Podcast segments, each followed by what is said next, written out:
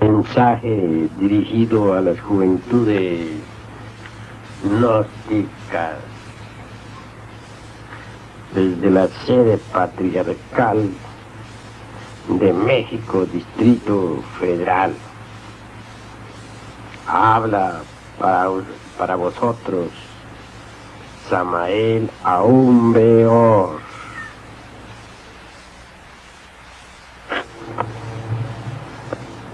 Amigos,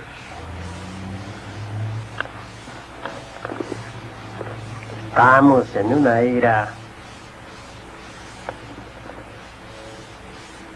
de grandes inquietudes. Se hace necesario reflexionar profundamente, revisar principios y poner orden en nuestra mente con el propósito de orientarnos sabiamente por la senda de la revolución de la conciencia.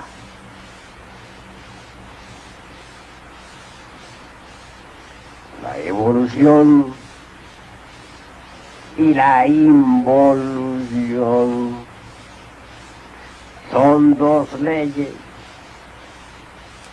trabajan en forma coordinada y armoniosa en todo lo creado. ambas en sí mismas constituyen el eje mecánico de la naturaleza. Existe evolución en el grano que germina,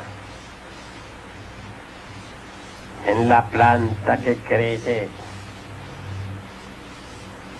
que se cubre de flores y de fruto. Existe involución en el árbol que pierde sus hojas, se marchita, decrece y por último se convierte en un montón de leño. Hay evolución en la criatura que se gesta dentro de la matriz, en el niño que crece y se desarrolla, en el joven, en el hombre maduro tostado por el sol. Existe involución en el anciano que caduca y al fin muere hay evolución en el mundo que surge del caos, con vida pujante y activa. Existe involución en el planeta que, caduca y al fin se convierte en una nueva luna. Nosotros no dejamos la ley de la evolución, más comprendemos que ni ella, su hermana gemela, la involución, podrían llevarnos a la autorrealización íntima del ser.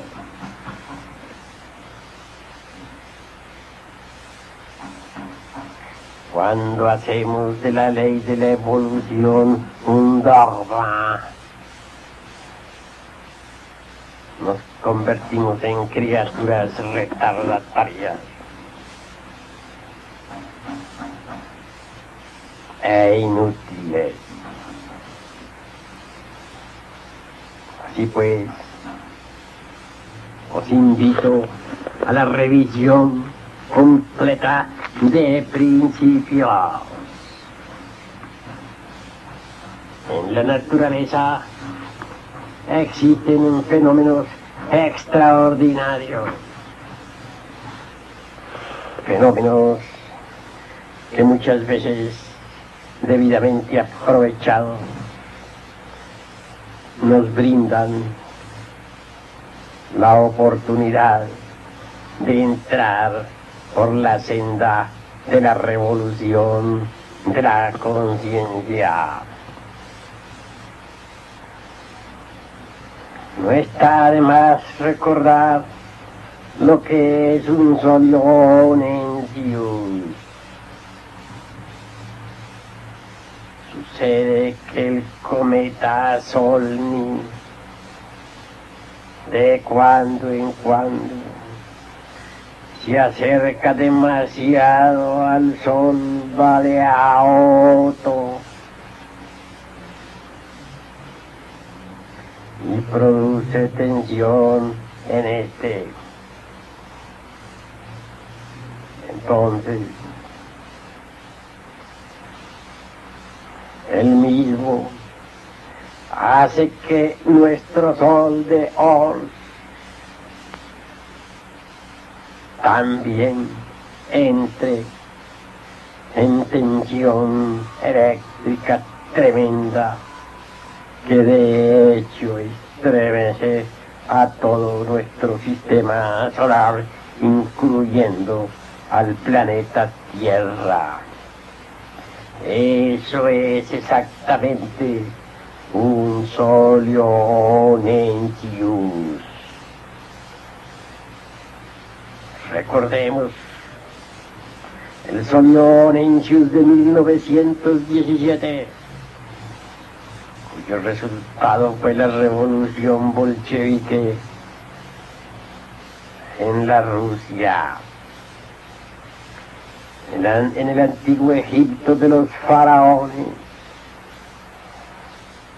Se recuerdan también dos oleoreños que provocaron gigantescas hecatombes Y pues, cada vez que, un que viene un solionencius, se provocan desórdenes violentos, grandes holocaustos humanos y derramamiento de sangre. El solionencius que provocó la revolución francesa trajo de hecho una gran reforma social al mundo entero. El Solionencius del 1917, si bien es cierto que provocó la revolución bolchevique, también no es menos cierto en la misma Rusia soviética surgieron grandes iniciados que fundaron escuelas de regeneración. Así pues, todo sí puede ser utilizado para la revolución de la conciencia. El defecto del Solionensius del 17 todavía se siente. Y si bien es verdad que por estos tiempos hay caos, hambre, anarquía, desorden en el mundo, también no es menos cierto que ha surgido nuestro movimiento gnóstico revolucionario. Es bueno que se sepa de una vez y para siempre que nosotros, los gnósticos, Oigamos la senda de la revolución de la conciencia. Sobre ella nos habló el Cristo en su Evangelio cuando dijo, estrecha es la puerta y angosto el camino que conduce a la luz, y muy pocos son los que lo hallan.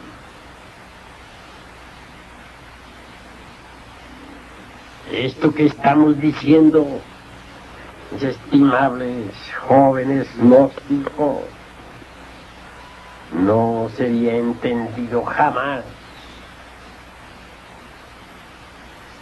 por aquellos que siguen la senda del buen dueño de casa.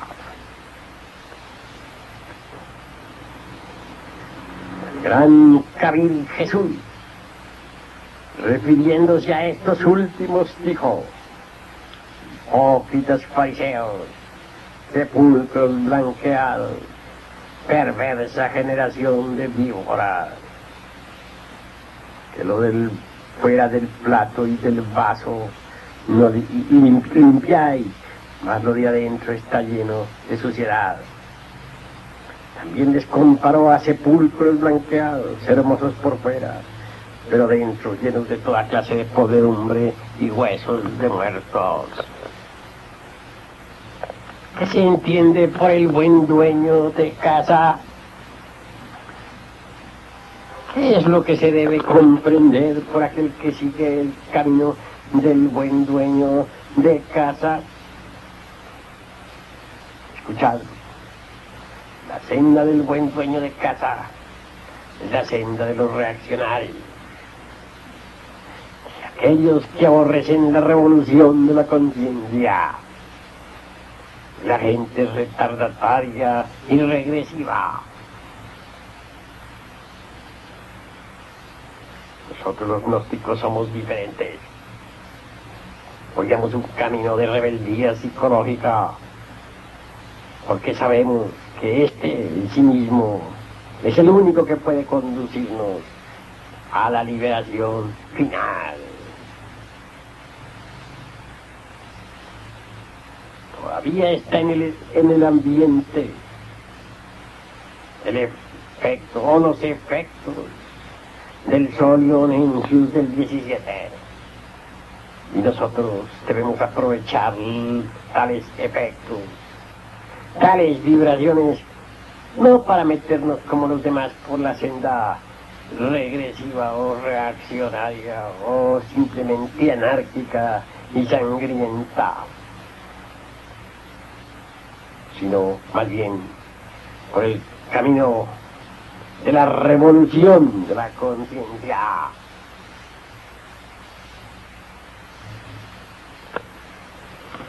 Amigos,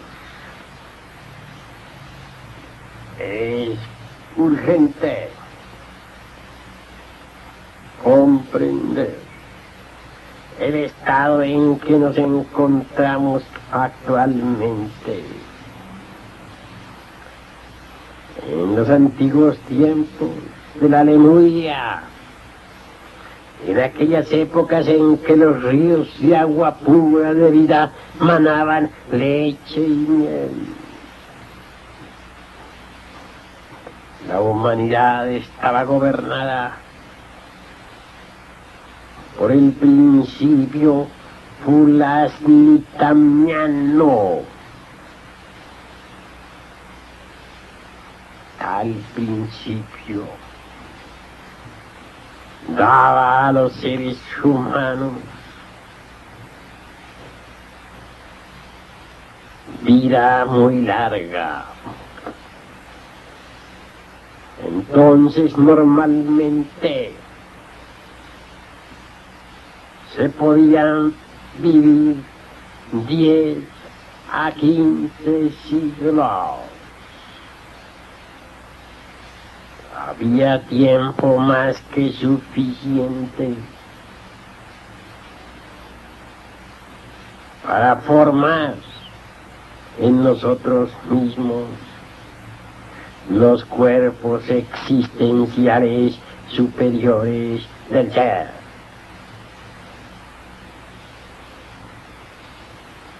Hoy en día todo es distinto. La humana especie está ahora gobernada por el principio itocranos. Es ciertamente un principio animal. Se muere cuando menos se piensa. La existencia se ha cortado demasiado. En el Egipto de los faraones todavía se alcanzaba a vivir hasta 140 años de vida. En la Edad Media,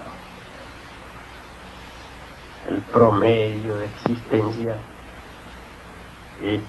era entre los 90 y los 110 años. Más ahora, en estos momentos, ya casi no se vive. Así pues,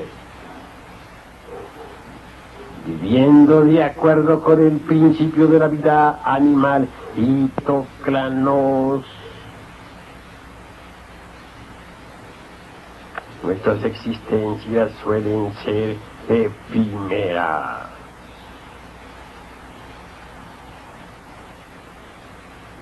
Si en la época de la Lemuria, cuando se vivía de acuerdo con el gran principio pulasmitamiano, había tiempo más que suficiente para crear los cuerpos existenciales superiores del ser y eliminar de, nuestra naturaleza todo elemento inhumano.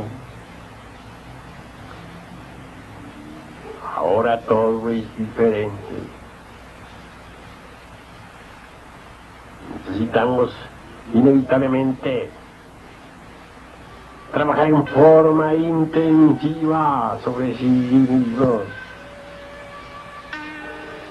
con el propósito, propósito de autorrealizarnos rápidamente, porque la vida se ha vuelto demasiado breve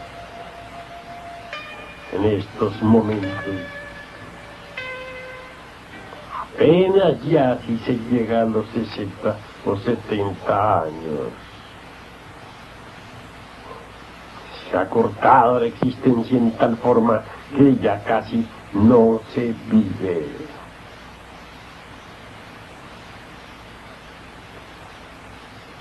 Revisando pues principios,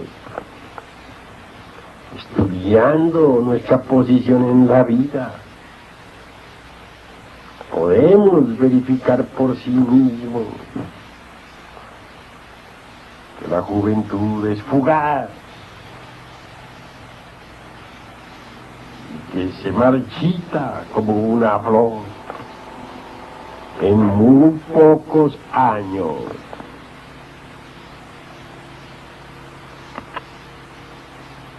Es pues necesario que los jóvenes gnósticos se hagan más reflexivos.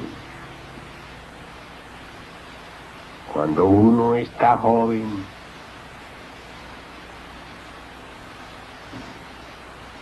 se siente tan fascinado por su misma juventud que llega a olvidarse de la vejez. Cuando al joven se le habla sobre la ancianidad, considera a esta última como algo demasiado lejano, por la cual dice, no vale la pena preocuparse. Sin embargo, Los hechos son hechos. Pasan los años rápidamente, cuando menos se piensa. Y aquí que llega la vez.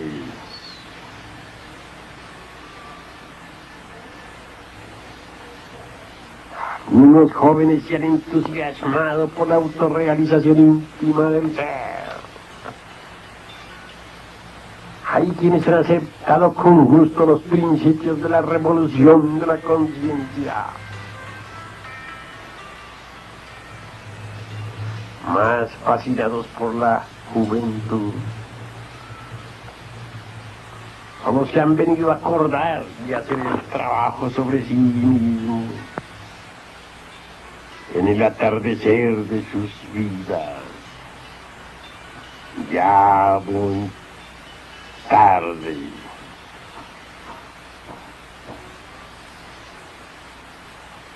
Entonces, es claro, no han podido concluir la obra.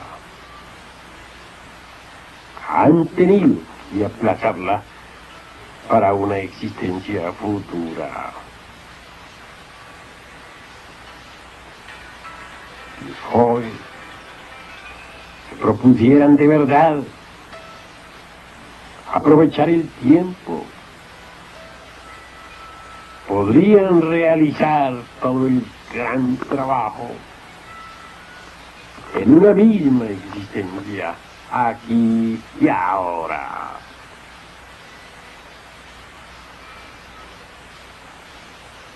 En estos momentos me viene a la memoria el caso de Bernardo el Trevisano, el gran alquimista medieval. Este hombre comenzó hoy realizó su trabajo, hizo la gran obra en 56 años.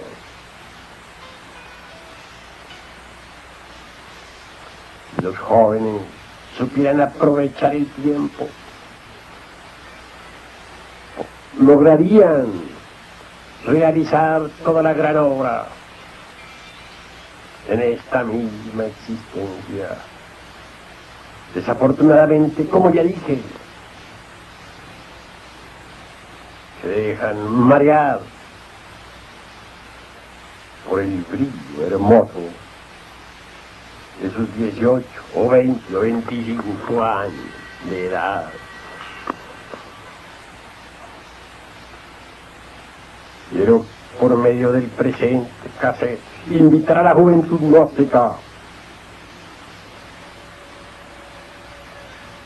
a una revolución. No se trata de una revolución de sangre y aguardiente. No. Quiero referirme en forma enfática a algo más grande. La revolución de la conciencia.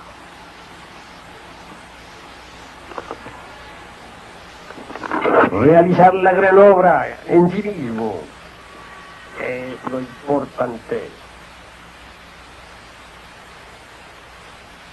Quiero deciros en forma enfática. Si os dedicáis de verdad al gran trabajo, podréis, si así lo queréis, transformados ahora mismo en dioses terriblemente divinos, con poderes sobre el fuego, sobre el aire, sobre las aguas y sobre la tierra.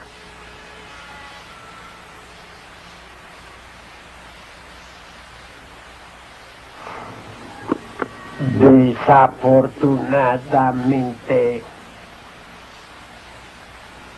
el anticristo.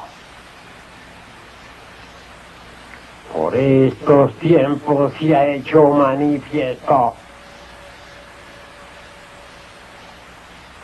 Y es obvio que tiene fascinadas a las multitudes.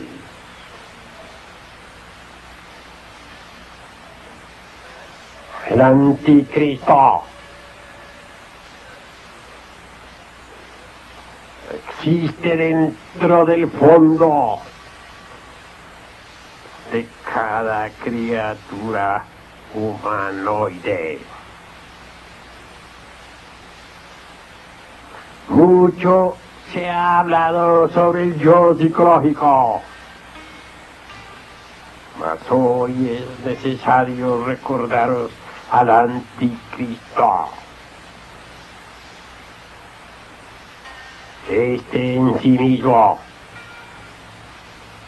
está en la raíz misma del ego, del mí mismo, del sí mismo. Es por decirlo así, la reflexión o el desvío o la sombra antitética del Cristo íntimo dentro de cada ser humano.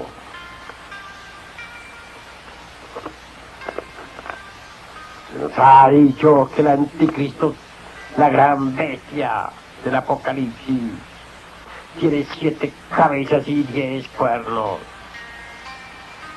Esto nos recuerda a los siete pecados capitales, ira, codicia, lujuria, envidia, orgullo, pereza, gula. Cuanto a los diez cuernos, no está de más la rueda del arcano 10 del tarot la rueda fatal del samsara. Por eso se dice que la, que la gran bestia sube del abismo y va a perdición.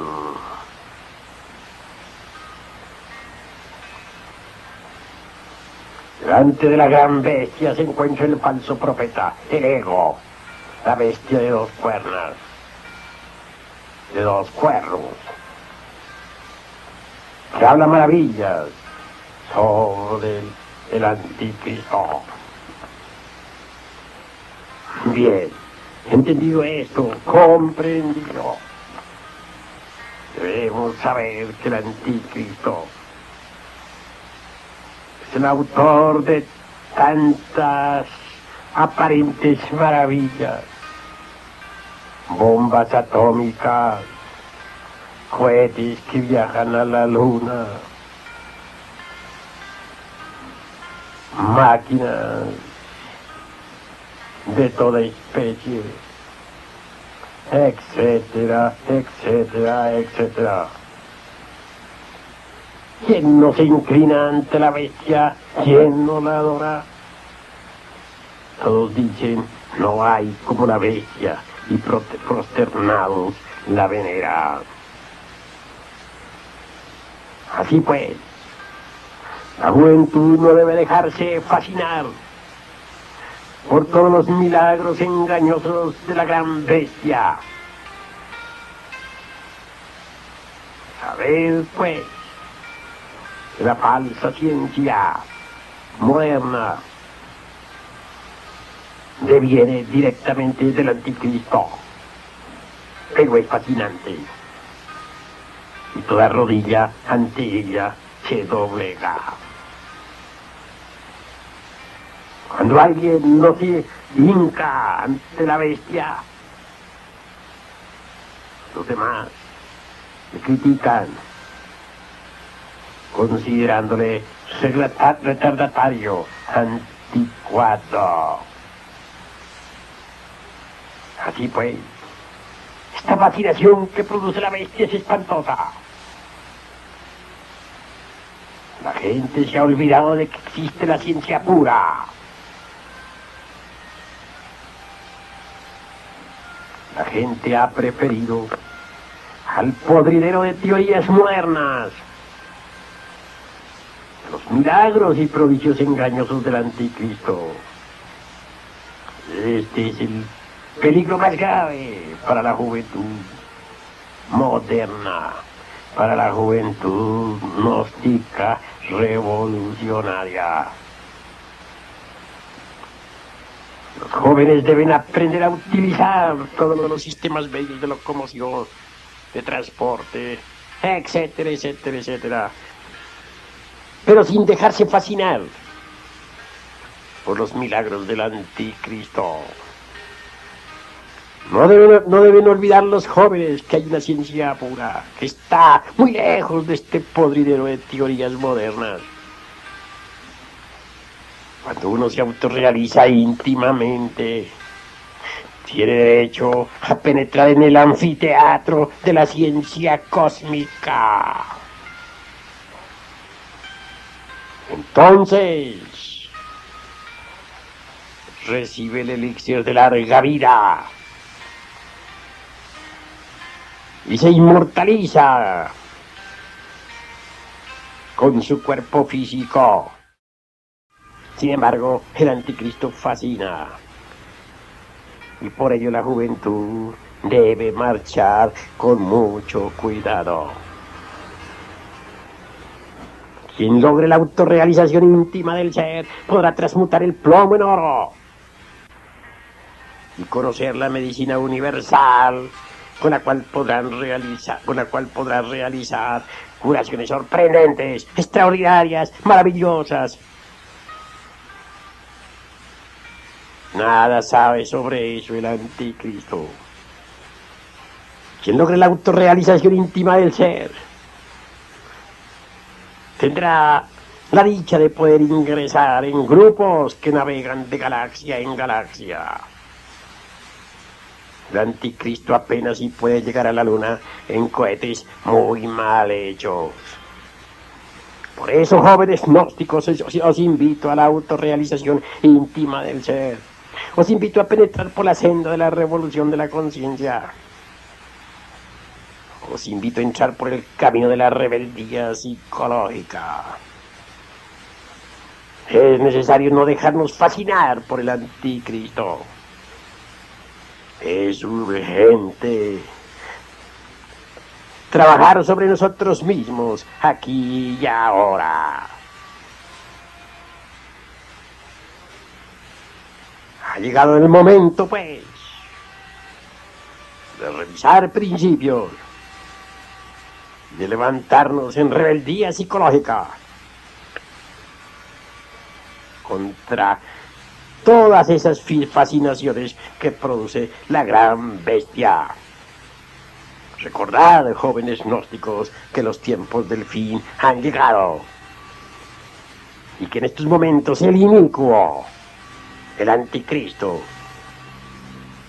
se hace manifiesto a través de todos los cerebros de los científicos. Y por medio del intelecto de todas las gentes. Paz inverencial.